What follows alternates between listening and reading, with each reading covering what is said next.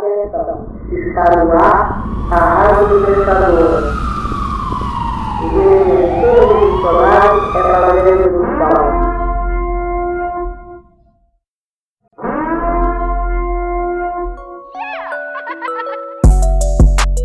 Olá pessoal, quarenteners, não sei como chamar as pessoas que estão em casa neste momento. Estou aqui com Leila Germano, a contadora de histórias mais popular do, do Nerdcast. é, tem as histórias mais engraçadas que eu já ouvi. E, e trouxe ela aqui para bater um papo nessa quarentena e ver aí um pouco o que, que a gente pode tirar disso. Tudo bem com você, Leila? Tudo jóia, tudo massa. E aí, pessoal, prazerzão falar com vocês sobre absolutamente qualquer coisa que vier à nossa mente agora. é bem essa a ideia. Porque é tempo de quarentena. Querida, me diz uma coisa logo de cara. O que você costuma fazer quando você não tem ingredientes, você está com preguiça e já é tipo 9 horas da noite e você está com fome? Como você improvisa? Tipo agora? tipo nesse momento. tipo, tipo instantes. Como você improvisa? Olha, menino, eu não sei se esse espírito do medo da fome te abalou nesses tempos, mas é uma recorrência de comentários meus e de amigos isso, assim, de "Ah, meu Deus, vai faltar comida. E não falta, já reparou que não falta, mas a gente acha que vai faltar, aí eu tenho feito uma base de alimentação que é pão e ovo, que eu, eu tenho estocado, assim, de ingredientes. Pô, eu gosto muito de pão com ovo. Eu até postei outro dia, vou te mandar até no, no, no Instagram para você ver. Mas eu, eu gosto de fazer pão com ovo que parece apetitoso, sabe? Que tem um Sim, é, apetitoso, nossa, te assim. muito. Te entendo demais. Eu tá com azeite trufado. Nossa, vai caraca, demitido. você foi lá no, no, no outro lugar. Você foi Mas é, eu me escoro sempre na vida, no carisma e na cozinha, nos condimentos. Porque meu pai é cozinheiro, sou do Nordeste. Lá a gente se Ah, Filha de preocupa muito com isso. cozinheiro, aí tá fácil. Filha de cozinheiro, cozinheiro roots. Ah, E, e aí, o que, que eu faço? O pão com ovo, pra mim, ele tem uma coisa do daquele meme do This is fine, sabe assim? Tipo, não tem nada aqui em casa, mas tem um pão e um ovo. E são é a proteína que precisamos, né? Em tempos de escassez, porque ele abastece bem, porque tem um gosto de. Enfim, do ovo. É, adere fácil a qualquer tempero. Se você colocar sabão homo, ele vai aderir o gostinho do homo. Se você colocar sazon, ele vai aderir ao mas me diz sazon. uma coisa. E o, o pão, ele, ele preenche. Então, eu acho perfeito, é a Mas perfeição. me diz uma coisa, você gosta do ovo com a gema mole ou com a, a gema dura? Como é o pão com ovo de Leila Germano? O pão com ovo de Leila, ele é muito parecido com o seu. Ele tem, sim, ou uma manteiga ou um azeite de trufa ou de pimenta, sim. É, é, Frescura, é muita, é muito chique. Eu não tenho nem gabarito pra ter É chique. É que assim, né? Afundando, afundando na merda, agarrada no Ah, trono. É isso. Mas Tá afundando, mas tá no Titanic. no Titanic, exatamente. Aí eu taco sempre uma cebola. Eu faço exatamente essas coisas que você acha que você faz. Cebola, salsinha, ou, ou- eu tenho uma hortinha aqui agora, né? Então taco cebolinha, coentro, cheiro verde. Eu amo coentro. É, moscada se tiver. Enfim, eu me escoro muito no tempero. A gema, odeio mole. É, Tem que ser uma gema ou totalmente cozida ou pelo menos razoavelmente Ah, eu cozida. sou do ovo mole. O ovo, pra mim, ele tem. É Cê- mesmo. Principalmente com o pão, Mas é aí você trauma. tira aquela. Você tira um pouquinho do pão e dá aquela chuchadinha assim. E é a melhor coisa do mundo. Ah! Sabe por quê? Quando eu era criança, gente, atenção, gatilho. Gatilho, eu vou contar uma história História triste. feia, nojenta. Nojenta. Quando eu era criança, um menino da minha escola matou uma lagartona, uma lagarta bem gordona. E saiu exatamente uma gosma amarelo ovo da barriguinha dela. Ah, E eu vi aquilo se espalhar assim e nunca mais eu consegui comer gema mole. então você, além de ter seu gosto por gema mole destruído, você acaba de destruir o do resto da população. É, Exatamente, eu não vou passar isso sozinha. ai, ai. Mas. E aí você faz um ovinho, uma. um, um pão, você faz o pão na chapa. Como é que você prefere o pão? Ele vai mais seco ou você dá aquela fritadinha na manteiga com ele? Ah, é exatamente essa última alternativa. Eu ponho um chorinho de manteiga, desligo a frigideira, que eu fiz o ovo, ponho um chorinho de manteiga para ir derretendo nela para formar a chapa, né? Abro o pão francês, não é francês da França não, tá? É o pão carioquinha, o pão popular. Achato ele com a mão mesmo. Ah. Eu sei que a galera tem tostex para isso, existe, mas eu gosto de fazer na caçarola que nem minha avó. Eu Ah, achato não, na frigideirinha, assim, ó. na pá. frigideira com a mão espalmada real, assim, até a minha mão sentir quintura. Aí eu falo, está bom. Aí vira pro outro lado. Daí é isso. Mas então você curte cozinhar? Muito. Eu amo Qual é a cozinhar. coisa que você mais curte fazer? Cara, eu gosto de fazer umas sobremesas loucas. Ah, tem uma que eu faço sempre de goiabada, que chama beijo gelado. que Eu aprendi quando era criança. Louco. E são as camadas de creme belga com goiabada. Caraca, E é maravilhoso. caraca. creme belga de queijo com leite, é maravilhoso. E as camadas de goiabada cascão derretido. E eu amo fazer comida que, que poderia enganar facilmente paulistanos que caem no golpe da comida nordestina barra Thai, sei, sei. que são os mesmos ingredientes. Então eu poderia te falar assim, ah, eu faço muito bem comida Thai. Eu poderia falar também, eu faço muito bem comida nordestina, mas são as mesmas coisas. Você chegou aí no Pé de Fava conhecer? Não. Depois do. Não. Ah, queria. Queria comer comida do freezer desligada à à noite. Desliga a freezer à noite. À noite. Você já Fui foi? nada. Eu, eu fui em, em dois. É, aquele que virou. Como é que era o nome? Virou um bar. Que era um bar de esportes e aí passou a ser o Alquimista, alguma parada assim. E no Heroes Burger. Mas. Mas nada de, de, de incrível, não. Nenhuma experiência incrível. Mas me diz uma coisa.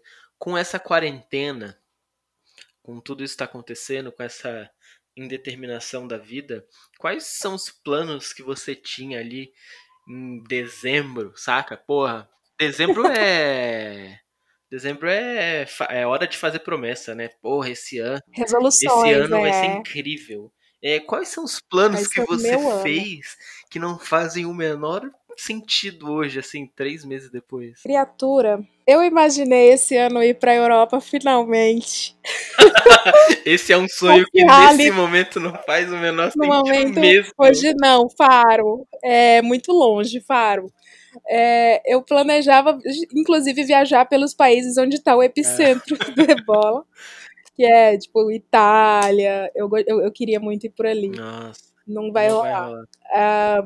O que mais que eu imaginei fazer esse ano? Malhar Ah, mais. malhar mais também tá difícil. Eu prometi, eu fiz essa daí também. Eu já vinha malhando mais, né? Mas eu imaginava turbinar a minha rotina de treino. E aí fudeu, fudeu muito. No momento, eu fico vendo, eu não aguento mais ver live de treino. Eu tenho um ranço, cara, tacar o celular na Eu ia perguntar parede. isso, você tá fazendo as suas lives de treino, tá mostrando o povo. Oi, gente. Eu não é nem fudendo. Ontem eu jantei uma pizza. Não, ontem eu jantei uma pizza que eu lavei Eu lavei.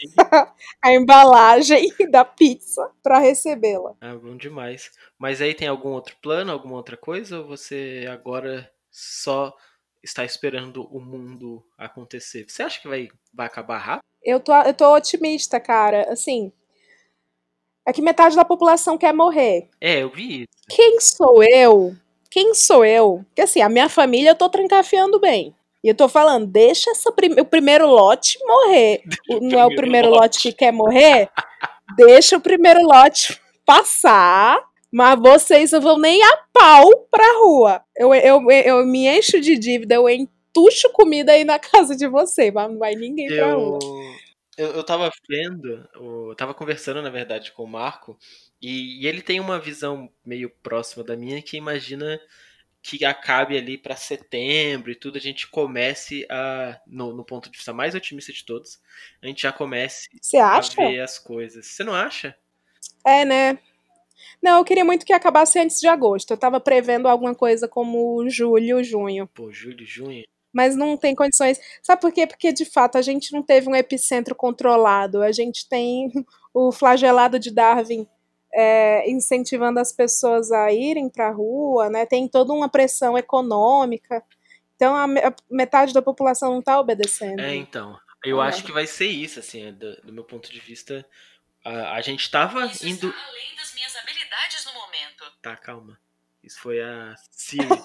a, a gente tava ali é, indo bem, né? Cidades fecharam, é, as pessoas saíram das ruas. E eu acho que a, que a previsão ali para agosto, julho, talvez fosse a melhor otimista, assim. Mas agora, como tá essa briga, tipo, segunda-feira, por exemplo, deve virar um Deus nos acuda nas cidades, né? O pessoal querendo voltar a trabalhar e tal. Eu acho que vai vir essa onda grande aí. E aí vai piorar tudo até mais ou menos ali setembro, outubro. É, o pior é que assim, não dá pra sair da realidade. É, Enquanto não existe uma ação coordenada para que as pessoas sejam financeiramente assistidas, né? É, eu vi o. Não tem o que também falar se fiquem em casa, namastê, porque eu, eu consigo. Mas, de fato, eu consigo e o negócio que eu trabalho consegue é, oferecer algo, mas nem todos. É, né? então. E é foda também, porque tem o outro lado, quando a gente tá em casa. Pensa assim, eu, sei lá, eu moro numa casa boa, você deve morar numa casa muito boa também. Tem tudo que você precisa, você moldou sua casa para suas necessidades. Então você acorda, senta no sofá, toma seu café, senta provavelmente num, num lugar que tem para você trabalhar e tal. E parece que a vida tá ok, você só tá dentro de casa. A impressão que dá para mim é que o a gente está parando o mundo quando eu, eu penso assim do, do, do alto do privilégio, que ah, mano, tenho comida, tô aqui tomando um vinho, tenho minhas coisas feitas e tudo. Pô, é, e se a gente voltasse? Não tá tudo normal?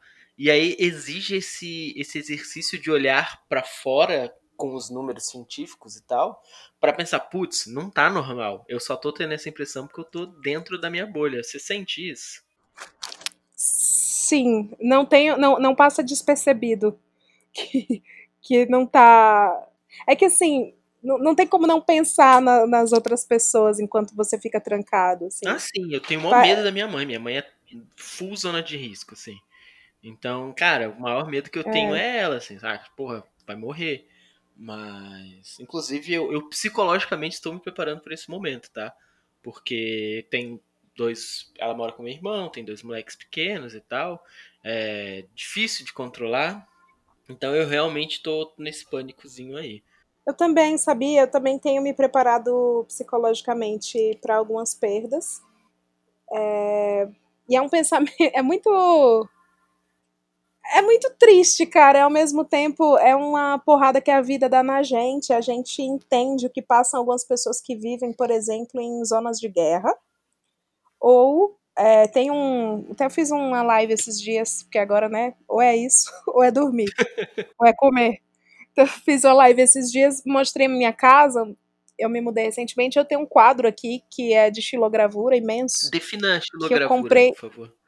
Xilogravura é a arte usada, uma arte bem rústica, feita com carimbos praticamente, né? Com, com silks de madeira, é, que ilustram literatura de cordel. Ah, muito bom, muito bom. aqueles livrinhos, né, em preto e branco, aquilo ali é a xilogravura. E eu comprei um quadro na Bienal Internacional do Livro de um xilógrafo fudido lá do Ceará, que é o meu estado, que é uma família se despedindo, o pai indo para a roça procurar comida para sei lá para onde, afinal é um retrato. E três filhos e a esposa, todos eles muito tristes, cabisbaixo, olhando para baixo, e o quadro chama Medo. E esse quadro mexeu muito, muito comigo, porque. E a primeira coisa que eu olho quando eu entro na minha casa, que é isso, é, é saber que as coisas são passageiras, assim, esse sentimento de quem mora em zona de guerra, ou quem vive na seca do Nordeste, que foi no que se baseou o artista do quadro, é um sentimento de que o cara tá indo trabalhar, mas ele não sabe se volta, ou se ele voltar, não sabe se encontra alguém vivo, porque as pessoas estão com Todo fome. dia pode ser o último, né? Todo dia pode ser o É. último. Isso, isso é uma sensação meio louca, assim. Porque você vê gente morrendo, né? Tipo, no Brasil ainda não teve nenhum caso de famoso morrendo, mas. Mas lá fora já teve, assim. E aí você vê e, e pensa assim, tipo, mano, é, se gente com Nossa, grana é. tá morrendo, eu quero ver quando isso pegar de jeito aqui, sabe? Porque aí você vai começar a ver, assim, tipo, fulano falando, cara, minha avó morreu, fulano tá internado. E, e aí com os casos se acumulando, né, é, vai começar a morrer gente de outras coisas também. Vai, vai ter gente que, sei lá, quebrou a perna e não tinha espaço para ser atendido por causa do, do, colapso. Vai, vai dar uma trombose, vai ter um TEP e ele vai parar com, com falha respiratória, sabe? Tipo, porque quebrou a perna, assim. Então é, é muito louco como daqui a uma semana, provavelmente, a gente começa a entrar nessa zona onde é possível morrer de qualquer coisa porque tá tudo lutado. Mas, Leila, é, sem pesar a brisa aqui, que já estava pesada, você, como uma orgulhosa cearense, o que acha de Ciro Gomes? Uh! Ah, e tu disse que não falava de polêmica. né?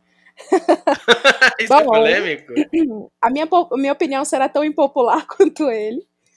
Cara, o Ciro, ah, a gente que é de Ceará não aguenta mais o povo aqui do Sudeste falar "É, o coronelzão, coronelista, coronel.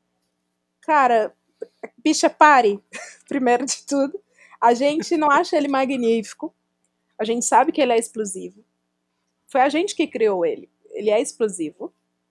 Ele é um cara bruto. Mas, Mas ele, ele, enquanto mas ele é um cara cearense? Não, ele não é. Ele é um cara, tipo assim, você, você dá essas, essas características pra ele, assim, ah, ele é bruto, ele é explosivo Ah, não, não, não. Mas Ele, isso é uma característica nat é, não, não, natural, da nossa né, terra, mas, não. Até, primeiramente, ele é, da, ele é de São Paulo, né? Ele é natural É, ele, daqui.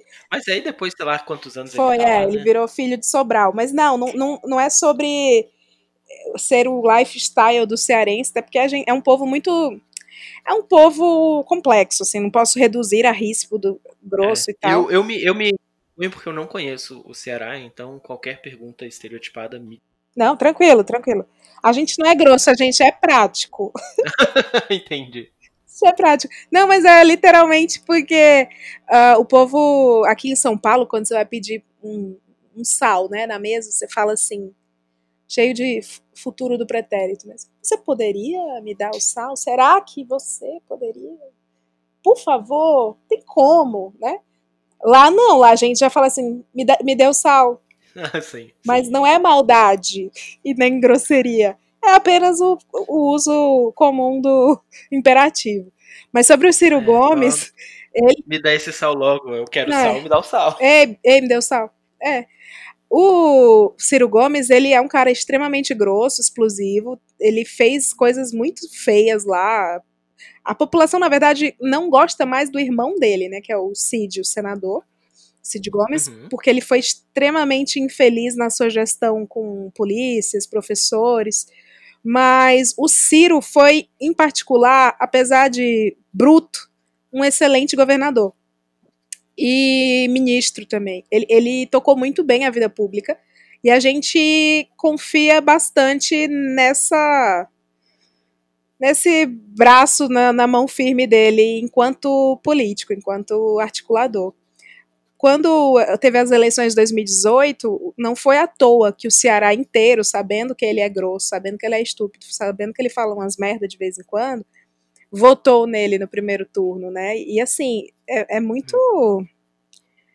Ele, é uma coisa para ele se orgulhar, assim, numa eleição tão polarizada.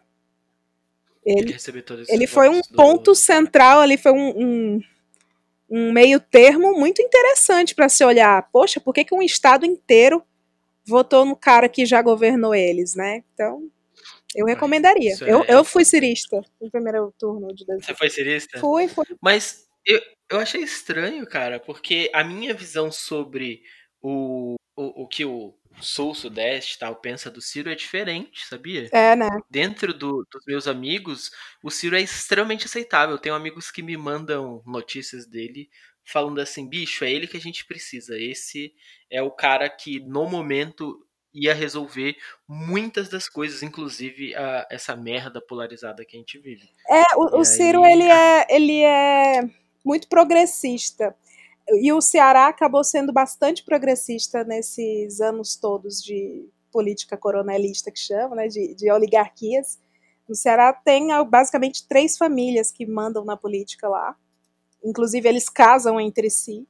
Isso tudo é muito escroto. Isso aí é um ponto crítico que eu acho do meu estado.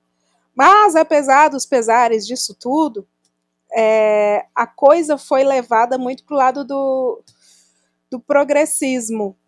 E aí, quando você vem aqui para São Paulo, é, para mim foi um choque de realidade muito louca, porque aqui ou você é extremamente, ah, não sei o quê, movimento sem terra, e, e diga não à ALCA, ao FMI.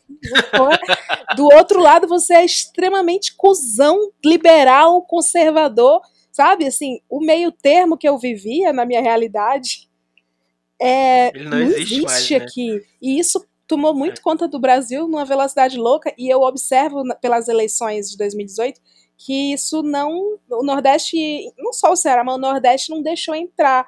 Apesar de, beleza, muito dos votos do Haddad foram para o Lula, e né, por conta de todas as políticas sociais, e que bom, era, era o mínimo, faz sentido. Uhum, Faz sentido para essas pessoas. Eu vou votar num, num idiota que nunca olhou pra gente, eu vou votar num partido que olhou pra gente, né, de alguma forma. É, mas, enfim, o, o Nordeste meio que se blindou ainda. No, ainda existem. Você está observando agora, né, em meio à crise do coronavírus. é, inclusive, ano passado, quando o governo federal parou de olhar para o Nordeste, começou aquela rixa com os governadores, os caras viraram as costas falando: beleza, não, não vai dar recurso, a gente vai fazer o consórcio Nordeste, vai pedir para a França. É, exatamente. E é exatamente. isso, assim, é um- uma postura progressista acima de direita e esquerda, eu acho. Por mais que os partidos sejam maioria de esquerda, é, é uma coisa meio desvinculada com a esquerda que a gente vê por aqui, minha opinião. É, então, é, é, que- é que quando a gente fala diferente da esquerda e indiferente de esquerda e direita, né, a gente acaba automaticamente polarizando, que na nossa cabeça é direita ou é Partido Novo e Bolsonaro, É, ou e a esquerda é tipo MST, é, vamos degolar bilionário e essas É. coisas. E aí um, meio termo ali dentro desse universo novo se tornou inaceitável, assim. Mas é, é bem louco como você criou estereótipo. Tipo, O Bolsonaro ele fez toda uma categoria de pessoas se transformarem em cuzonas. sim, Onde falar tem que morrer mesmo é aceitável, assim. sim. Então é, é bem louco. Mas isso. é, isso é, peri- é muito perigoso. E, e essa polarização eu acho que ajudou muito a não eleger, o- não deixar nem o Ciro entrar no playground aí no parquinho para brincar com as outras crianças no segundo turno. Porque é isso, assim, a- acho que os dois lados ficaram com receio dele, é, porque ele vinha se fortalecendo. Você veja seus amigos, né? As pessoas próximas a você que têm um, um olhar mais progressista e, e mais desapegado dessa briga direita-esquerda que vem se arrastando e não, tem, não, não vem construindo muito, né? É, ele acabou não sendo opção e virando essa persona de é, um cara que bate em mulher, né? Todas essas histórias que se lançaram sobre ele para derrubar a imagem, bate em mulher, que mais? É estúpido, é, é grosso, é violento e é coronelzão. E todo mundo que vinha que vinha falar eu, tinha, eu briguei com amigos de esquerda, né? Rolou um fogo amigo aqui em São Paulo. Ah, Eu me considero centro-esquerda, né? Embora muita gente me chame de esquerdalha, petralha e tal. Eu me considero centro-esquerda por todo o meu histórico Ceará e, e eu briguei com amigos aqui, que na verdade brigaram comigo porque eu não queria votar no PT no primeiro turno. Porque eu tinha essa escolha, né? É minha, meu voto. Eu achei o histórico dele razoável para esse momento e para ocupar o cargo. E muito bem preparado. E aí é, a galera a galera começou a chamar de coronelzão. Ah, porque você tá acostumado a servir os grandes coronéis. E é muito louco, porque os caras não são de lá. E aí, assim, tudo. tu- eu, sou, eu sou de periferia, eu estive nos dois lados de pobreza do Ceará, né? Que é periferia urbana e interiorzão é, árido. E nos dois, nos dois pontos onde eu estive, eu lembro, da, eu era criança, eu lembro das propagandas do governo do Ciro, e todas eram sobre levar água potável e saneamento. Então, é, é a quando eu lembro do Ciro na política, o que eu mais lembro é água potável para e saneamento para área urbana e água para quem não tinha água. Então tudo era canais, canais, cano, encanamento, saneamento e tal. Isso para um povo que não tinha nem isso é muito importante. Assim. Se é coronelismo ou não, é porque ele, o fato de ele ser de uma família política, enfim, isso pesa, claro, mas cara, eu sempre devolvia os comentários da galera daqui, Santa Cecília, chão de taco, eu falava assim, beleza, ele é coronelzão por quê? Aí a galera, é, é, é, tá, o que, que é um coronel? O que é um coronelzão pra você? Então, é isso. É, geralmente as, as pessoas querem na urna refletido que elas esperam delas mesmas, né? Enfim. Mas o, o que eu acho engraçado dessa questão é que o, o Ciro, e, e aqui não defendendo, nem, nem acusando nem nada, mas ele foi vítima muito do que a gente vê acontecendo todos os dias, que é o fogo amigo por questões que às vezes pode ser verdadeira, às vezes não é, mas assim, inventa-se um boato, sei lá, ah, Ciro batia na mulher. Aí isso cai na esquerda como uma bomba. E aí ela automaticamente se polariza para atacar o cara. Sim. E aí faz o jogo da direita, que normalmente é quem implantou esse boato. Total. E, e não sei se você acompanha o, o Big Brother, né? Sim. Mas as, a- as torcidas organizadas do, do, Big, do Big Brother estão fazendo isso porque aprenderam nesse movimento da nossa política, que é assim, ah, pô, eu quero que a, sei lá, a Ivy ganhe e não o Babu. Então eu vou começar a plantar que o Babu é machista, é grosso, é homofóbico e tal. O cara usou no coloquial o termo viadinho porque tava puto com outro lá, um cara de sei lá quantos anos, mais de 50 anos. E aí pega isso e transforma numa questão gigantesca pra tentar descreditar o cara. E, e isso é arma política que normalmente é plantado pelo ataque, pra que a quem defende passe a odiar, assim. Sim. É, e eu, eu vejo que o Ciro rolou muito isso. Rolou muito Rolou. isso eleição. Eu acho que ele até saiu bem pra, pra eu acho, eleição mais tóxica da Uhum. história. Eu acho também. Ele saiu muito bem, assim, ele, na minha opinião, sairia pior do que a Marina, e não foi, mas coitada, assim. E ele segue forte, né? Assim, ele segue atuando forte, se, se colocando como oposição aos dois lados, né? Ao Bolsonaro e ao Lula. É, teve o lance do, do segundo turno que ele viajou pra França, né, de férias, e a galera também cobrou que ele apoiasse e transferisse os votos dele, e ele tava magoadaço aí com o que rolou no começo do ano com o PT. É, então, e aí é outra coisa que a Aí galera não ele entende, falou, né? eu, ele falou, eu não vou apoiar o PT, mas eu quero dizer que Bolsonaro não. então, tipo, gente, só que aí virou um, nossa, que escroto, graças a ele que nós perdemos. E não é assim. É, ele nem tinha transferência tão grande de votos assim pra poder fazer essa. Pra ganhar, eu acho. Pra fazer o Haddad ganhar, por exemplo. Mas o que eu vejo de, de bizarro é isso, assim, é que pela. Pra criticar, né, pra criar um inimigo comum e exaltar o outro, é, a gente esquece algumas coisas. Tipo, é, é, é, é compreensível o Ciro ter mágoa do Lula, por exemplo, sabe? Eles trabalharam juntos e foi, ele foi, o Ciro foi ministro do, do governo e tudo, mas.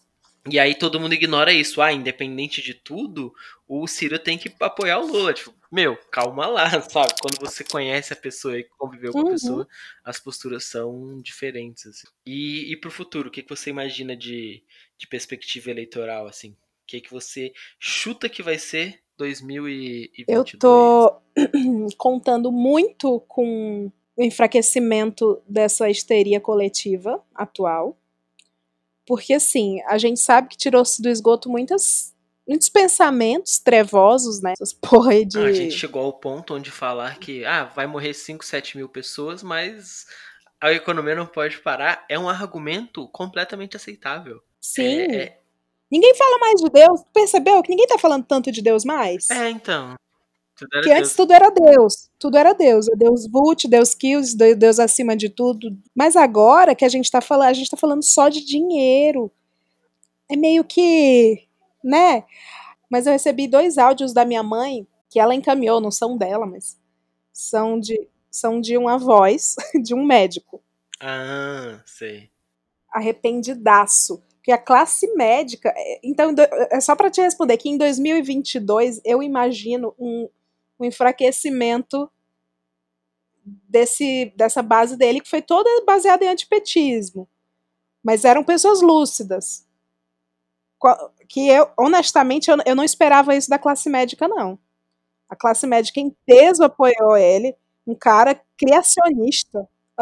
Minha esposa é médica, né? Aham. E aí, uma coisa que a gente tem visto muito, principalmente nas últimas duas semanas, com o, o- aquele pronunciamento do Bolsonaro do pessoal voltar aí pra rua, o Brasil não pode parar, é só uma gripezinha. É, o grupo, né, os grupos de, de médicos que ela faz parte, todos, todos revoltados, assim. Esse cara é um responsável, como é que eu fui votar num cara desse? É, realmente a gente vê que ele tem se minado na maioria das bases que ele tinha apoio. Ah, mas é. Cara, eu encarno o próprio Pocoyo quando eu vejo a galera médica reagindo assim: "Ah, Meu Deus, um criacionista que é a favor da tortura e que não sei o que, é machista e não gosta da vida humana que não seja dentro do- dos padrões heteronormativos cristãos. Meu Deus, este homem com pensamentos da idade das trevas ele realmente está agindo conforme o, o que condiz com a personalidade dele. Que absurdo! Aí eu tô. Eu É o mínimo assim, esperado dele. Vai pra onde? Vai pra Vai onde? pra onde? é o mínimo esperado dele, é que ele faça esses absurdos, assim. Mas é isso, gente. Vocês acharam que o quê? É porque quando é. E, e eu fiz um texto no meu Facebook pessoal e tal durante a- as eleições, mas isso é uma coisa que a gente vê, né? Que o, a classe média, inclusive mulheres machistas da classe média, eles se unem muito forte pelo ódio contra as mulheres, assim. Então a, a carta quanto, contra o feminismo, por exemplo, ela foi uma carta muito forte para a eleição do Bolsonaro, sabe? E, e tem várias dessas que as pessoas foram se apoiando, tipo, ah, ele é contra o feminismo, então eu apoio ele. Ah, ele é contra, é, entre aspas aqui, o mimimi do, da cota dos negros, então eu vou votar nesse cara. Então ele foi pegando a galera por Então, todo o foi egoísmo uma, uma eleição baseada em ódio, né? Em, em- em coisas que ele é na contra. negação do outro Ele pegou mesmo. os ódios, é, ele pegou os ódios e as negações alheias e juntou tudo num combo em Chernobyl. E aí as pessoas foram se ancorando nisso como parasitas. É. E enquanto a gente tinha um outro candidato que falava de proposta, né? É, Enfim, então, e aí não adianta paradas, né? Ele fugiu dos debates, o plano de governo dele não estava pronto, nunca ficou. é, o que ficou foi, foi uns, um- umas enrolações lá. Mas foi isso, assim, é, você falava qualquer coisa, ah, mas porra, ele apoia ditador e apoia a ditadura militar, esse cara é perigoso. Ah, não, mas ele é contra o mimimi, ele é contra politicamente correto, sabe? Essas coisas assim. E aí você vê tudo isso Uhum. hoje, assim, todas as pessoas em algum momento caindo na real que o que é quando pisou no calo dele, tipo, pô, ele tá contra o coronavírus e a gente tá vendo que o coronavírus é tudo isso. Meu, ele é um cara que nega a realidade. É, ele é um cara que negou a ciência o tempo todo durante o, a campanha dele. Total. Você espera que agora ele vai ouvir um cientista? Não vai. Eu falar, o mundo dá voltas, não é? Não. Agora o mundo capota. O, o- mundo trinca, já que ele é um prato É um plano. prato plano. O mundo Você assistiu trinca, aquele amigo. documentário dos, dos terraplanistas que tem no, no Netflix? Tem um documentário maravilhoso. Não, mas eu gravei um, eu gravei um podcast e os meus amigos vi- se deram o trabalho de ver e comentaram. Que, inclusive, eles fizeram analogias. O Vitor Camejo falou que era, o mundo era uma torta Miss Daisy.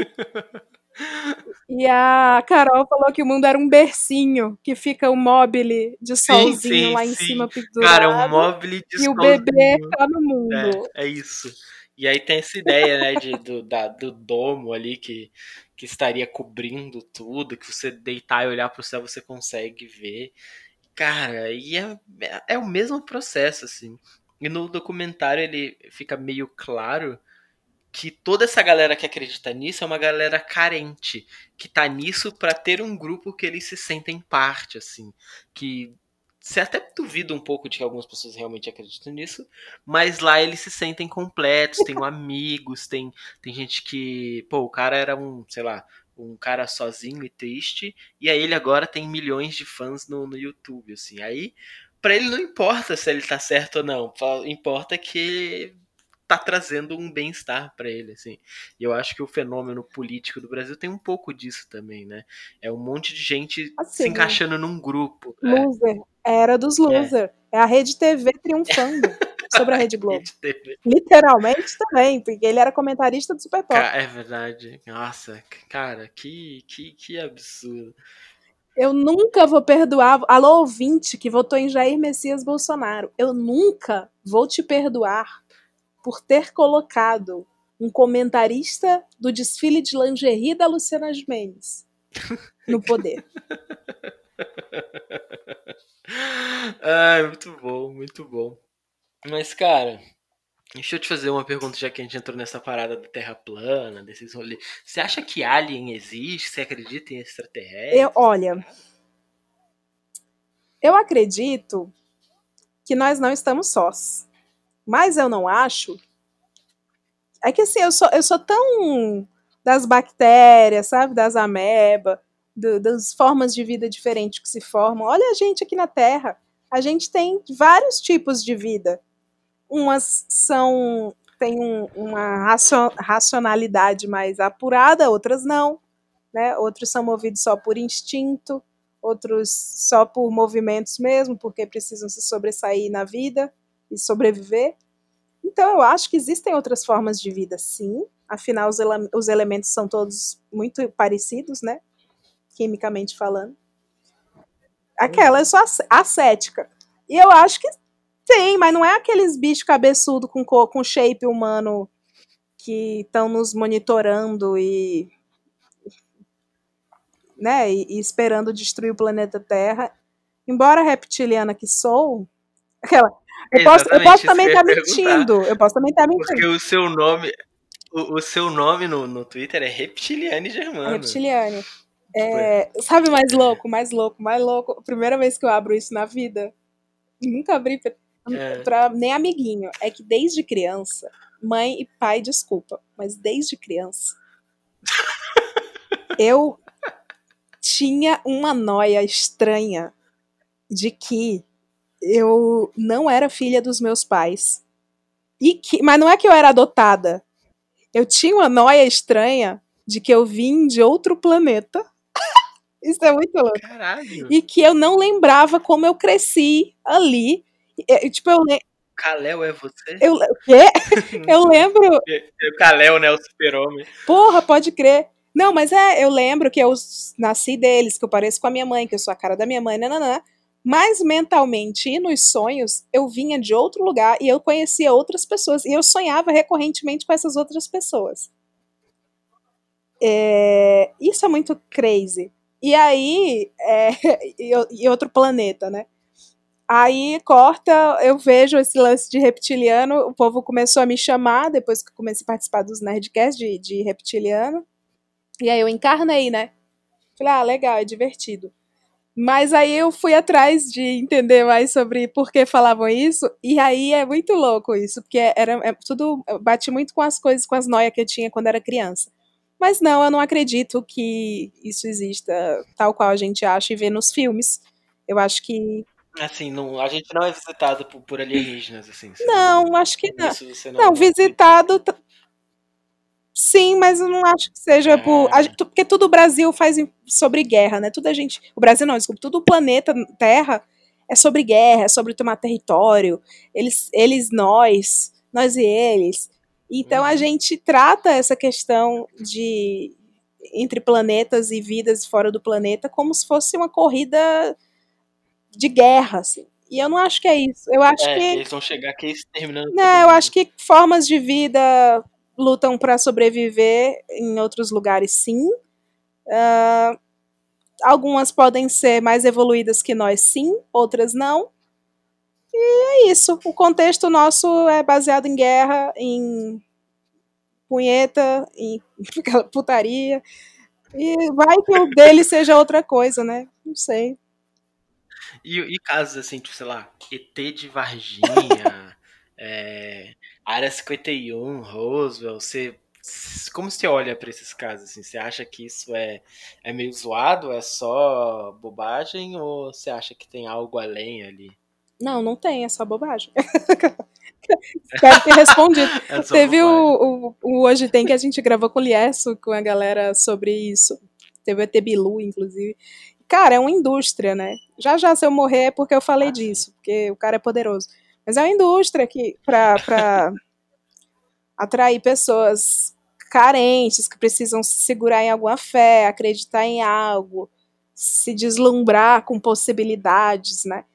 E. Mas você lembra que. Você, eu não sei sua idade, e não sei 33. se é, a essa altura do campeonato grosso perguntar. Mas você lembra ali, você tem quase a minha idade, eu tenho 35, mas você lembra ali no, no meio dos anos 90 como tinha reportagem disso no Fantástico? Lembro, tinha isso, tinha a menina que chorava vidro. Tinha, tinha a casa que acendia verdade. vela do nada em qualquer canto. O Fantástico ele era um, um show de horrores pro, pro jovem, né? Cara, a gente. É por isso que a gente elege o Bolsonaro, cara. Olha o que fizeram com a nossa mente. Sabe, eu lembro de um programa, eu nunca falei isso, assim, que era o meu maior pânico da vida. E é óbvio que eu devia ter uns 8, 9 anos quando eu vi isso, mas do que eu lembro, e se alguém que tá ouvindo é, achar isso, essa reportagem, qualquer coisa, me, me manda, mas era tipo uma reportagem de que as pessoas estavam sumindo, assim, sei lá, a mulher tava na piscina nadando, tinha um caso tipo desse, e aí ela de repente ela sumiu.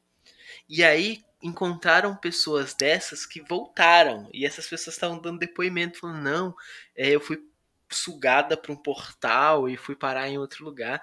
E aí eu passei minha adolescência inteira com medo de entrar na piscina e ser sugado para outra dimensão. Você bota fé? Ah, bota. E era esse tipo.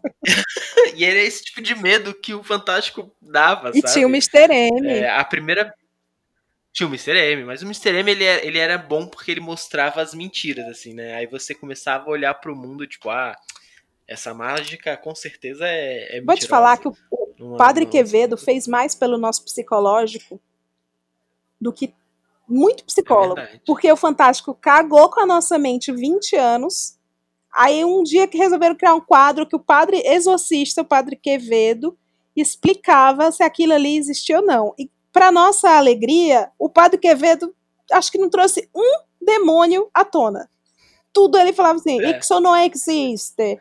É, é e é engraçado, ele era, era exorcista, mas ele provavelmente não acreditava, né? É, cara. Porque ele tava ali só falando, ah, isso é Posso mentira, fazer um é gancho, inclusive, de exorcista? eu era Deus coroinha de um padre exorcista. Eu fui, eu fui coroinha, né? Eu, eu, eu fui muito católica, muito a vida toda, assim parei depois que eu aceitei Darwin. E mas quando eu era muito, muito católica, é, eu era coroinha de uma paróquia que tinha vários padres e tinha esse em especial, que era o Padre Amadeu. O Padre Amadeu, ele é italiano e ele ia quando nossos párocos legais é que eu gostava mais dos outros. A minha, a minha paróquia sempre foi uma paróquia comunista, né? Foi uma eu vivi uma boa história na Igreja Católica é, porque eu tive como arcebispo Dom Helder Câmara, né, que era, tipo, foda, supra-sumo da humanidade.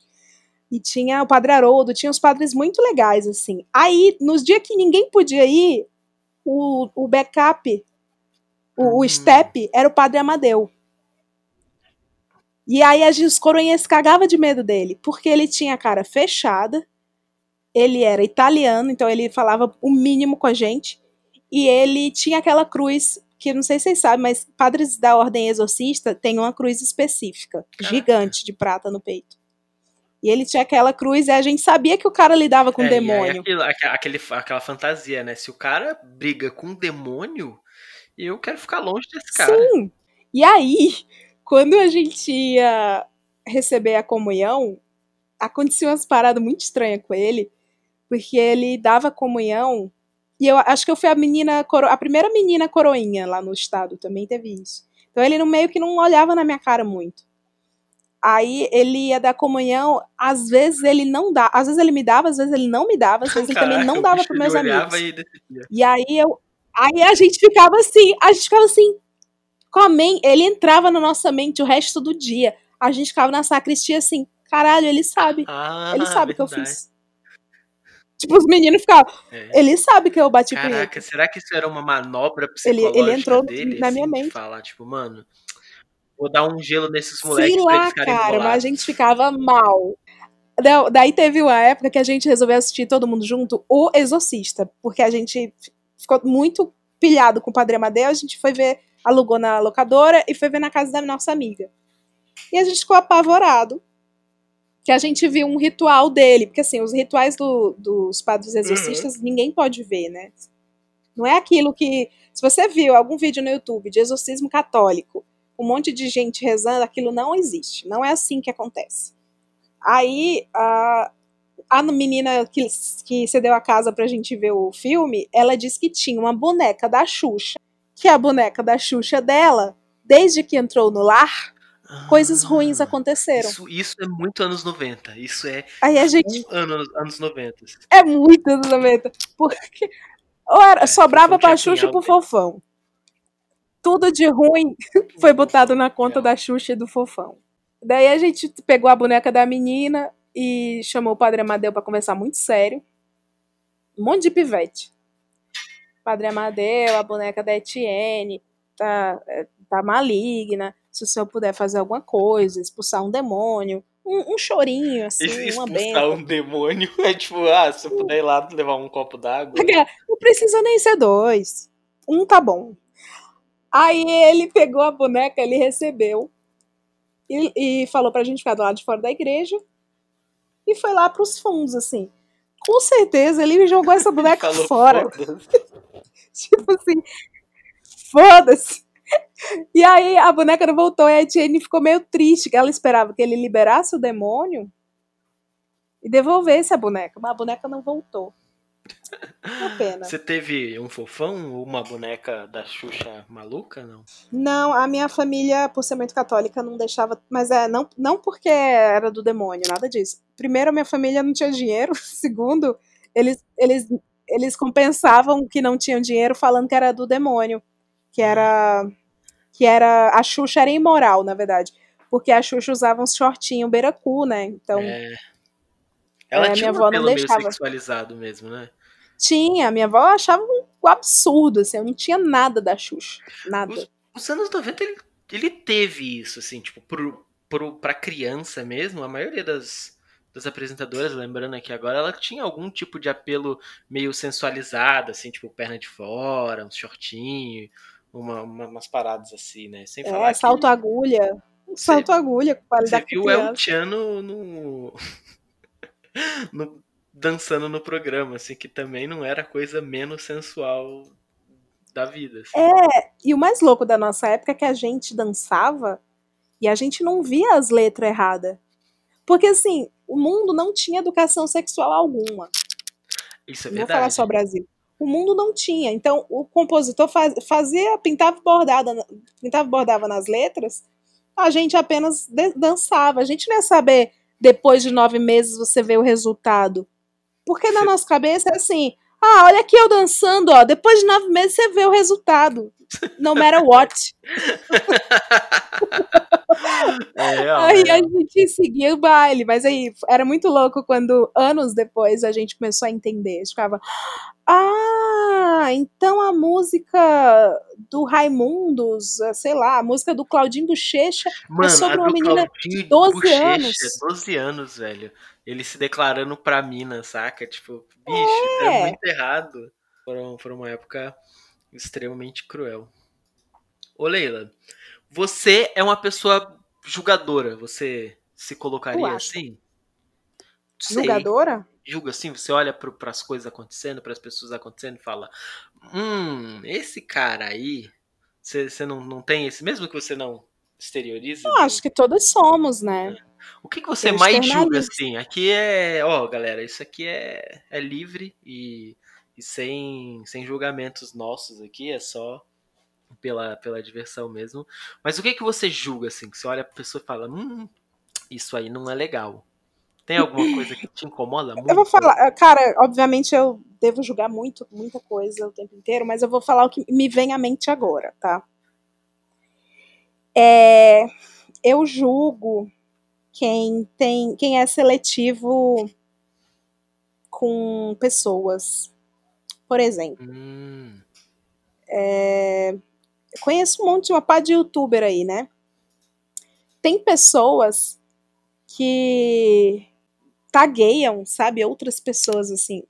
Eu, eu tenho muito problema com isso. Por exemplo, por exemplo, você é famoso nas redes sociais. Aí eu vou falar com você, sei lá, eu, eu, eu fui no shopping e esbarrei com você. Aí no shopping eu vou falar com você, legal. Aí eu preciso ir no Twitter na mesma hora e falar assim: acabo de esbarrar com arroba, porque não sei o que, não sei o que. Não é mesmo? Arroba Walt Disney. Sabe hum. assim, as amizades. A pessoa não interage, não fala com uma- um seguidor, com um anônimo, com nada. Mas aí, de repente, ela leva uma vida normal apenas com pessoas famosas. Eu julgo muito isso. Ah, isso eu não gosto- acontece muito, isso acontece Não muito. é? Eu não gosto de, de gente seletiva, assim. É.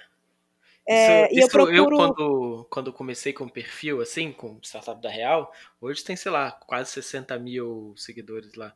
Mas quando tinha, assim, sei lá, 5, 10, onde você sabia que algumas pessoas reconheciam e até já interagiram alguma vez, mas você viu um esforço para não interagir quando o assunto é diretamente ligado a algo que faz sentido, sabe? Você vê a pessoa assim meio que fazendo um esforço para evitar. Você, você já notou isso assim, não? Como assim? É, por exemplo, ó, eu, o meu o meu rolê era falar mal de startups, por exemplo. Sim, E aí eu não vou, vou citar exemplo. E aí eu lancei uma, uma série de textos e tal, os textos viralizaram e tudo. E aí num deles, fulano me mandou uma DM, falou, pô, e aí, cara, achei legal e tal. Falei, pô, que legal. Depois ele lançou cinco podcasts sobre o mesmo assunto. E nenhum nem mencionou a existência do meu texto ou do meu perfil, saca?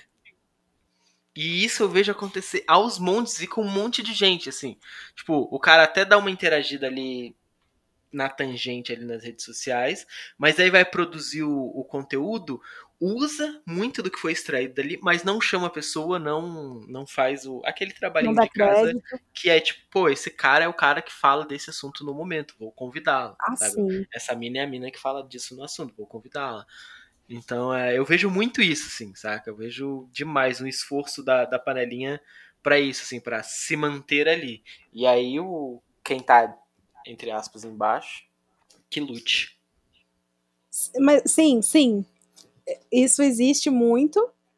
E existe também a galera que. Ai, eu tenho muito problema com humildade. Eu acho que eu tô tendo muito problema com humildade. Eu tô fazendo autoanálise enquanto converso com você. Ótimo. Vou te falar que ah, só gravando podcast mesmo eu já aprendi muita coisa sobre o ser humano, assim. Porque eu já gravei com pessoas muito famosas, pessoas médio famosas. Vai ter gente mais famosa aí vindo, inclusive você é um deles. Ô, E, e amigos, assim, amigos do trabalho, amigos de infância, né? E com- como as pessoas se comportam assim, sabendo que são. Não, não vou falar todos, tá? Mas tem gente famosa que, por saber que tem uma certa relevância na internet e tal, tem um comportamento tão, tão decepcionante enquanto a gente grava, assim. Eu fico muito triste, de verdade. Ai, eu acho que. Eu Fala. acabo gostando mais de gravar com pessoas desconhecidas. Eu, eu, eu consigo, eu, eu me sinto mais à vontade. Eu fico mais Leila, eu brinco mais. porque é sempre uma tensão parecer que eu tenho que estar agradando ao máximo e oferecendo todas as condições possíveis para que aquele pequeno reizinho ou reizinha é, estejam, sabe, se sentindo bem o suficiente para estar lá gastando seu precioso tempo no meu podcast. É, então. Não é o caso de muitos de alguns outros famosos, tá, gente? Eu tenho, eu tenho, agora que o meu podcast vai para. eh, Eu estou com o episódio 2 editado já e o terceiro é, é o seu. E Uh, eu, eu sinto, eu tenho uma lista gigante de pessoas que eu vou convidar. Tem, tem um trelo bonitinho organizado com isso. Mas eu tenho muito medo de chamar alguns nomes que eu sei que eu teria acesso, que são muito famosos na internet, mas eu, eu sei que eu teria acesso. Mas eu tenho esse medo do não agradar ou, ou ser uma experiência ruim, ou a pessoa achar que eu eu estou devendo algo ali que precisaria ser muito melhor, ou sei lá, eu- eu- por exemplo, você grava podcast, eu posso chegar pra você e falar, poxa, é, tem como você gravar o seu áudio localmente aí pra para facilitar e tudo? Só que você chama um cara muito famoso, você não tem essa abertura. Fala, ô, você baixa esse software aí e, e aperta o gravar no 3 aí, 1, 2, 3 e palmas, sabe? Então eu tenho muito medo Uhum. nesse momento disso agora. E isso é ruim, você que tem mais experiência nisso do que eu? Como é que as pessoas reagem com isso? Com isso de gravar remotamente, de mandar o isso, próprio é, arquivo. não só isso, Olha, mas de, desse medo de você, porra, é, tem De uma infra- pessoa que a gente. Não, já é. tive, tá? Já vivi isso, já, já. já? Já, de uma cobrança assim que eu fiquei amado. É E eu- O problema do povo cearense é esse excesso de autoestima também. Porque é uma. Existe um bloqueio nosso que é assim. Ah, não tá bom pra você, não? Pois também não tá bom pra mim. Quem perde é você, otário. Ah, entendi, entendi. Você Entendeu? que quer Então, eu gravar, não, que- então, então foda-se, vai embora. Pau no seu cu. Vai ter outros que vão querer. Ai, não tô famosa agora ainda, tá? Inclusive, teve um. Não, não vou falar, vou falar depois em off pra você, mas teve um episódio que eu ouvi do convidado olhando na minha cara, falando assim: Ah, cara, ninguém te conhece. Ah, Meu nossa, mas vai ter isso mesmo? Ah, mas os meus termos a gente tem que fazer assim assado, cara. Não, porque eu tenho uma coisa pra zelar, você não. Eu ouvi isso. Nossa. Foi assim um dos piores dias da minha vida. O cara me descascou, foi horrível. E eu tive que encarnar a entidade do humor pra tocar adiante com os olhos cheios da de verdade, os olhos cheios d'água assim.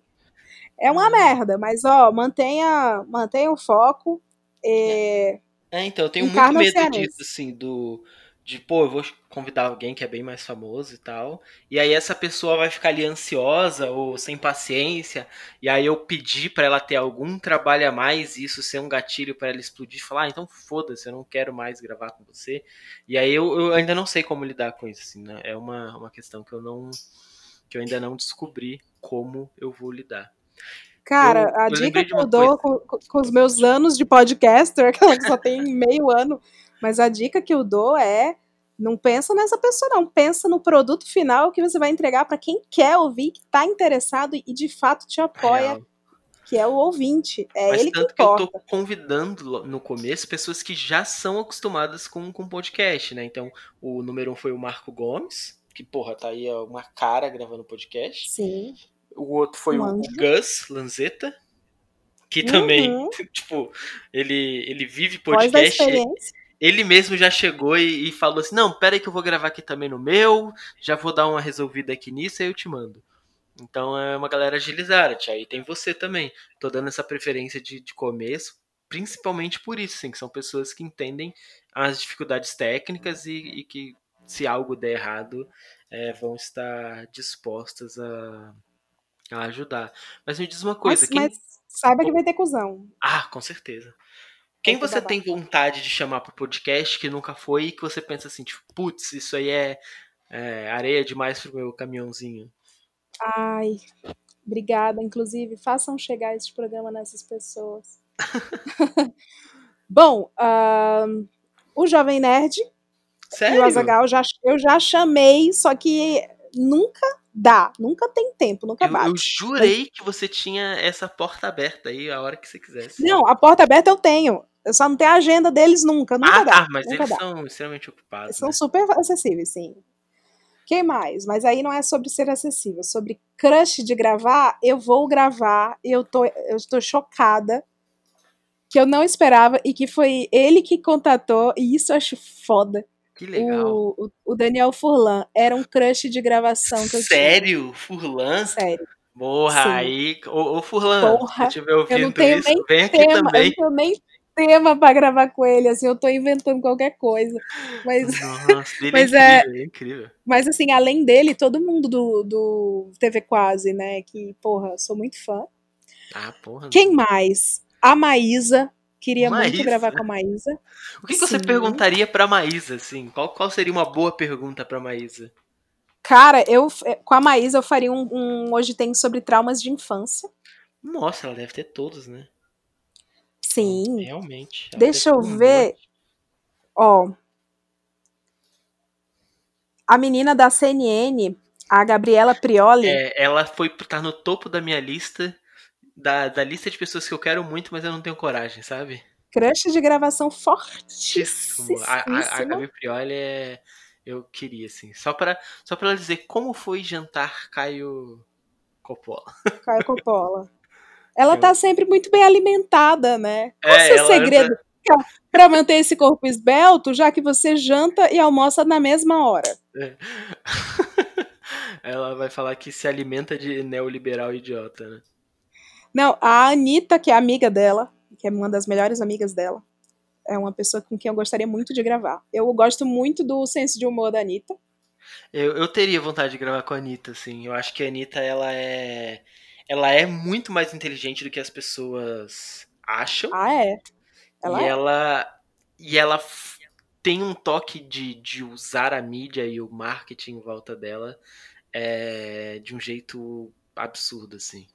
Sim, ela é uma, uma empreendedora fodida de mão cheia é, com, a, com a questão de imagem, assim. Ela conseguiu capitalizar muito bem a imagem e reverberar esse capital.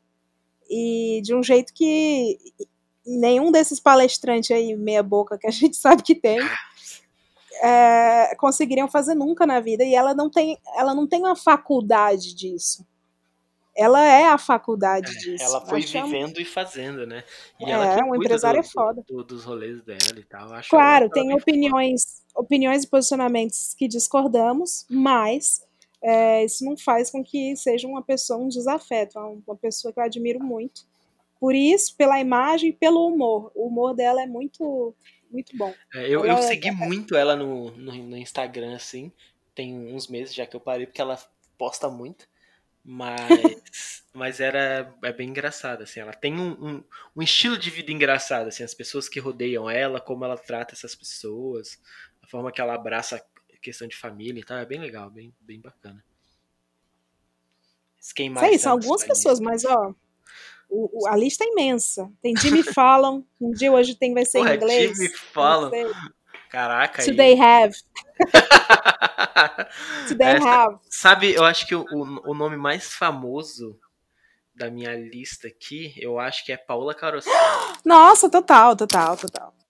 Pa- Cara, gravar com Paola Carosella ia ser incrível, incrível. Mas você, no, no- lá no, no Jovem Nerd, quando você tá lá, você é conhecida pelas histórias engraçadíssimas e mais malucas de todas, igual da, da casa que você morava com a velha maluca lá. Ah. Uma, uma excelente história, inclusive. Dona Lourdes. Mas tem alguma história que você sempre quis contar lá e você nunca teve o momento? Assim, você fala, tipo, puta, mano, é, não consegui contar essa história e essa história é a história da minha vida.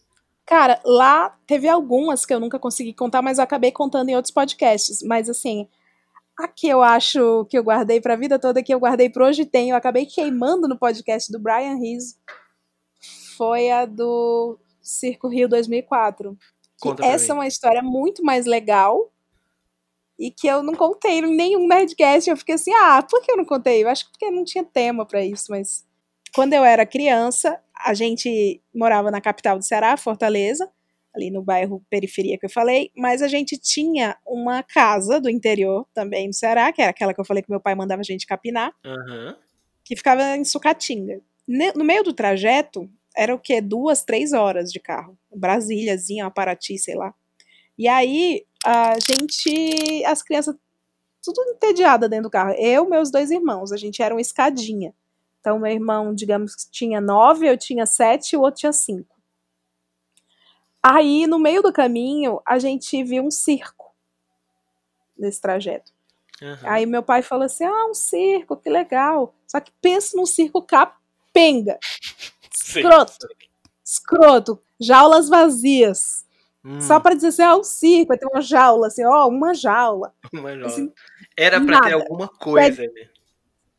É, um pé direito, assim, igual daqui do meu apartamento, que é baixo. Aí ah, a gente vai pro circo, pá. E naquela época, Fernando Henrique Cardoso, maravilhoso. é, o dinheiro dava pra comprar umas coisas. Então, assim, a entrada desse circo era 50 centavos Nossa e a senhora. meia era 25. Nossa senhora. Quando tem que. 20 anos. Pra você ter. É, é mais, né? Sei lá. Aí a gente encheu o saco do meu pai, meu pai falou: tá bom. Só que aí, pra você ter noção de quão desgraçada era a coisa, o. A bilheteria do circo, meu pai tirou o dinheiro e ele ia pedir pra ele pra minha mãe também. Só que aí o, o moço da bilheteria falou assim: não pode adulto. Porque senão quebra. Que? Aí meu pai ficou assim, tá. E como eram pais dos anos 90, o pai do ano 90 não questiona. É, Ele fala, ok, Ele jogava a criança existe uma regra. cresce aí. existe uma regra, vou segui-la. Olha ali uma regra, vou segui-la. E era isso, assim, ele deu 75 centavos, foi a escadinha, eu, meus dois irmãos, a gente entrou. Caralho. Cara, foi uma das coisas mais tristes que eu já vi na minha vida que aconteceu ali dentro. Porque era um circo com crianças como nós, menininhas, vestidas de uma forma sensual, sabe, assim, Para sexualizada outras crianças. para outras crianças e elas rebolavam e era era traumatizante porque o, o apresentador que era adulto, né? Tinha os trapezistas, né? Primeiro por parte. O trapezista eram os dois caras dando estrela no chão. Ê, duas estrelas aí, uma cambalhota. Uhul! Aplausos pro trapezista! Aí ele saía. Agora o palhaço! Aí o palhaço era o trapezista com um pó na cara, um nariz. E aí ele dava outra cambalhota e um tapa no outro palhaço. Muito triste. Mas pra criança dos anos 90, o react era ha ha ha ha ha ha ha. Tinha tipo Tá. uma claque, né? Todo mundo ria, você ria. É junto. claque. Porque exatamente, a claque era outra regra. Porque nos anos 90 tinha regras pra É. seguir. Tudo, tudo era, era fixado, né? É, vou pro circo, voltei aqui rir desse palhaço batendo no outro palhaço. Aí, de repente, chegou o momento traumatizante que foi o apresentador falar: E agora, com vocês, no Circo Rio 2004, as partners. E aí entravam essas crianças, umas meninas com semblante triste, assim, um olhar de fome, triste, a costela assim aparecendo, Que com roupinha entuchada, sabe? Fio dental, muito é, é por escroto. isso que não podia adulto, meu. É porque senão eles iam. Não, de fato quebraria. crianças. De fato quebraria mesmo. Ah, entendi. arquibancada. Acho que não teve essa preocupação. Mas aí elas ficavam rebolando, mas assim, eram criança rebolando, assim, era muito indigesto. E eu era criança, e os meus irmãos também criancinha, a gente não estava entendendo o que nos fazia se sentir mal.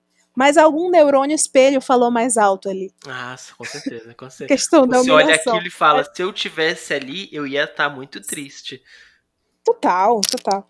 E aí a gente olhando na bed e elas rebolando com a música larararirararara, que eram as músicas que. Os dance Aí- dos anos 90. os dentes. Aí eu, beleza. Aí be- acabava ali, aí agora, palhaço de novo, partner, trapezista, partner, partner, partner. Só tinha criança rebolando. Credo. Em algum momento, ah, o cara falou assim: gente, agora as. Quem quiser comer, as pipoquinhas vão passar aí na arquibancada, é só comprar. E aí, não sei se você já viveu isso na sua vida, mas quem já foi pobre sabe, é um saquinho com uns cheetos genéricos, com, Sei, que lá no sei. fundo tem um brinquedo, um, um balão, uma bonequinha de plástico, um carrinho de plástico. Vem Já tipo viu aquele... Já, já. Vem tipo aqueles... Não baconzitos, mas é tipo uma gordura hidrogenada frita, assim. Isso, uma coisinha assim, é um McLanche feliz, humilde. Aí o meu irmão, eu falei pro meu irmão, ah, eu quero, meu outro irmão eu também quero. Aí o Júnior, que é meu irmão mais velho, comprou, né? Aquele que tava com o dinheiro. Cara, a gente recebeu, primeiramente, quem que tava vendendo? As partners, com Nossa. outra roupa. Então, elas tiravam a roupa correndo e era o supra-sumo do trabalho infantil, da exploração infantil. Tirava a roupinha de partner correndo e iam lá vender pipoquinha. Cara, a gente comprou a pipoca, eu abri a pipoquinha, só vi a mão chegar assim de canto no- na minha visão periférica até o centro da visão. E a partner falando, me dá um pouquinho. Nossa, mano. Nossa, triste, velho, é muito triste. Isso é muito bad, cara. Caraca. É muito Você pesado. Eu te pedi pra comer a parada que você comprou dela. Meu Deus. Parecia que eu tava na cena do American Horror Story, velho. Caraca, nossa, pesadíssimo. Ai, pesadíssimo. Aí eu, aí eu dei pra ela assim, eu não queria dar, porque eu era uma criança com uma pipoca e eu não queria dar pra outra criança, né?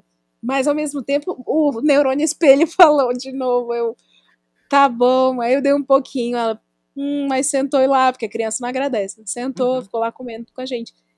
E cara, eu nunca esqueci disso, e, e no podcast que eu gravei, eu falei assim, se você souber de alguma notícia do Circo Rio 2004, já procurei no Google, eu queria reencontrar essas crianças pra saber o que aconteceu com elas.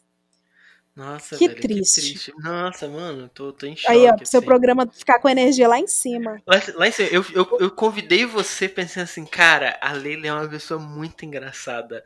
Vai ser Vai um ser programa legal. lá em energia lá em cima.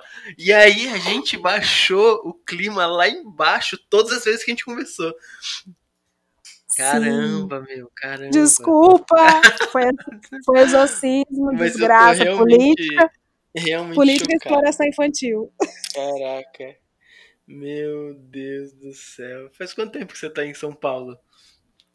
Eu tô 10 anos, cravado. 10 anos já, esse 10 ano, anos 10 redondinho. anos.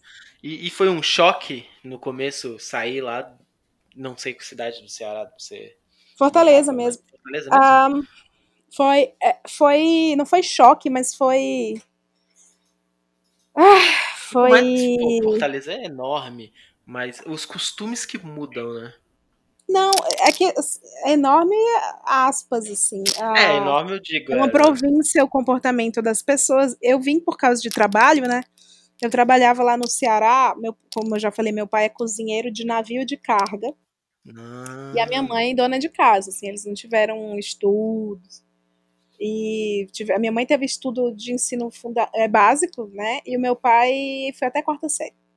Aí, obviamente, para quem mora no Ceará e sabe, o filho dessas pessoas, o produto deste casamento, não chegaria muito longe. E eu, fui trabalhar, eu ganhei minha bolsa no ProUni, né? E aí eu trabalhei, sou formada em moda, trabalhei numa, numa fábrica e tal. E era, tipo, a empresa mais tchananã do Ceará de se trabalhar, essa que eu fui. Então, assim, eu ganhava dois mil reais.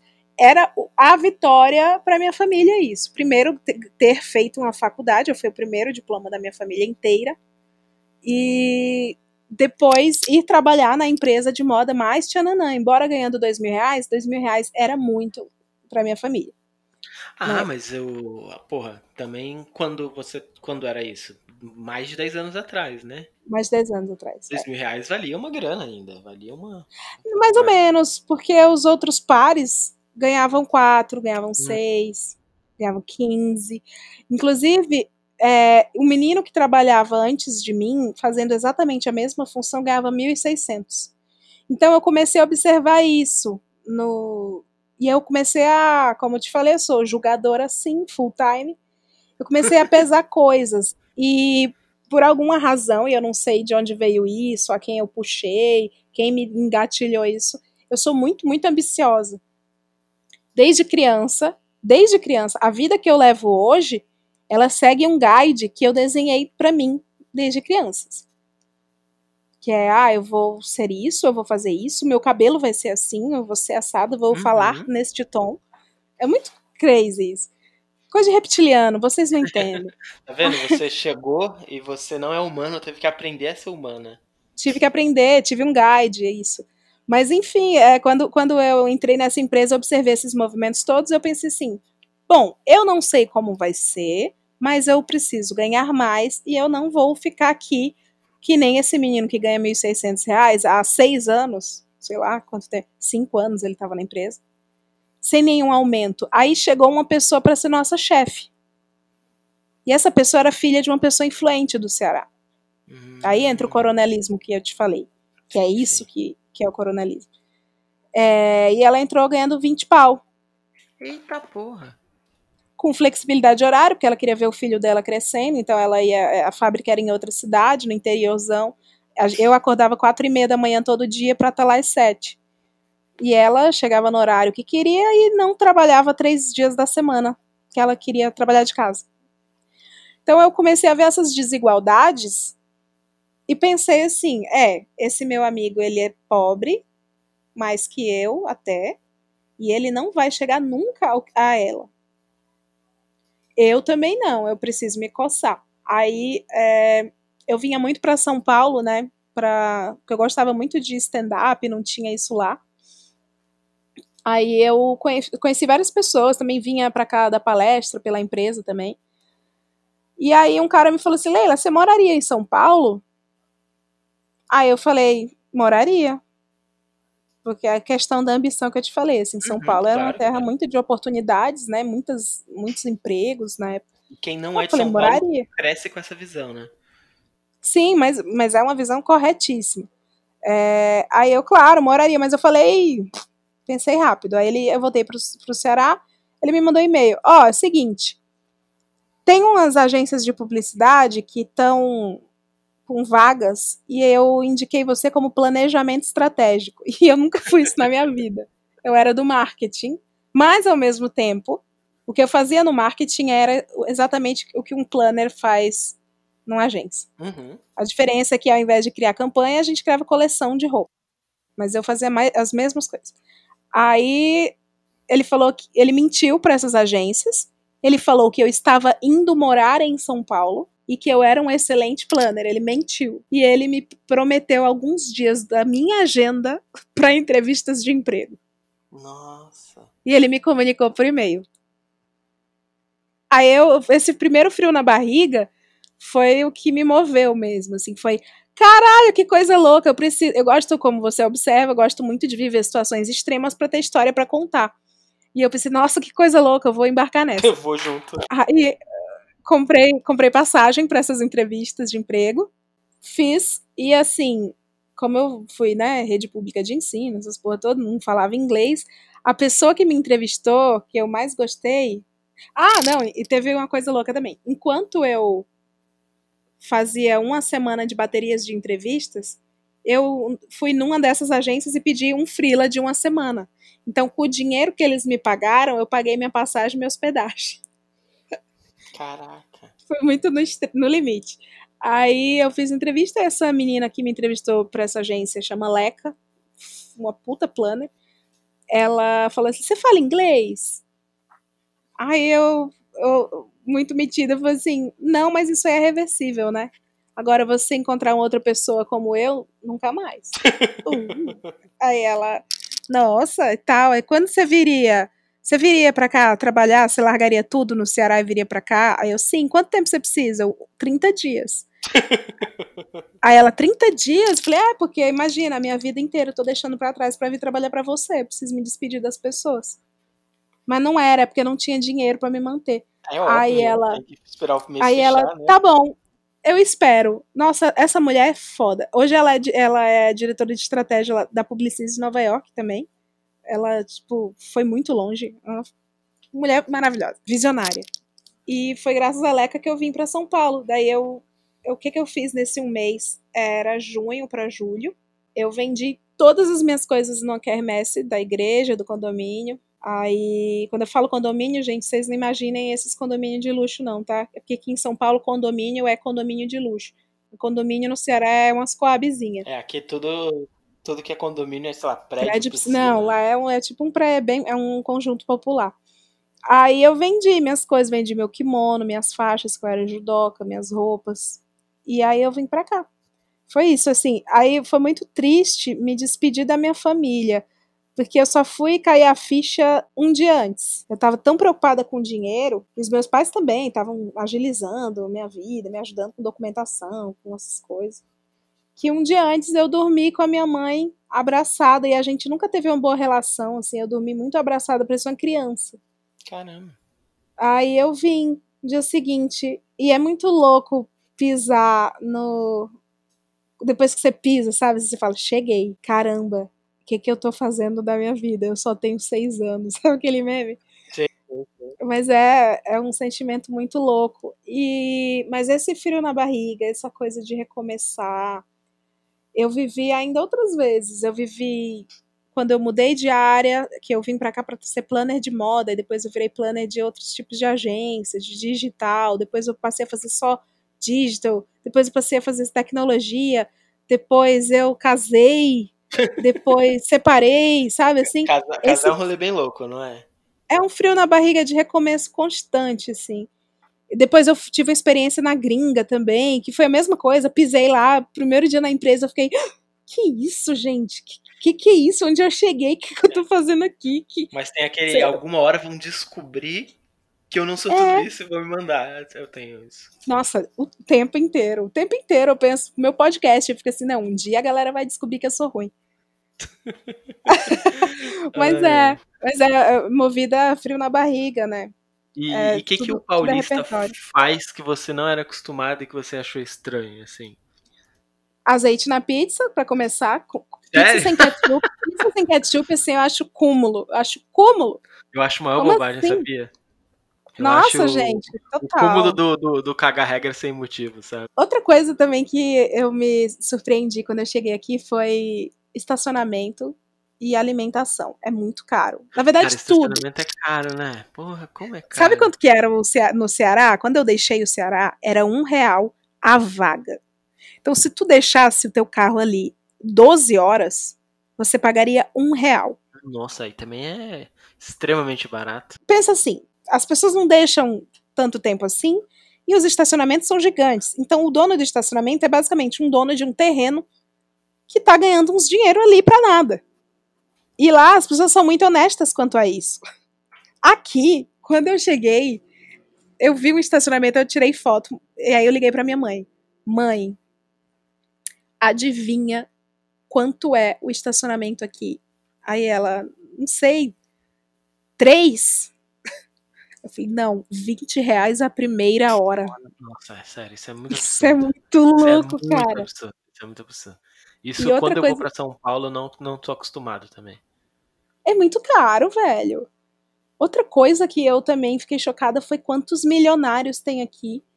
Que quando eu vim pra São Paulo, que eu te falei que eu pisei no aeroporto e fiquei, o que, que eu tô fazendo na minha vida? É porque eu não tinha onde morar. Eu vim com um emprego, mas não vim com a casa. E aí eu fiquei fazendo muitas ligações, assim, para os contatos que eu tinha aqui, pra ver quem conhecia alguém que queria dividir.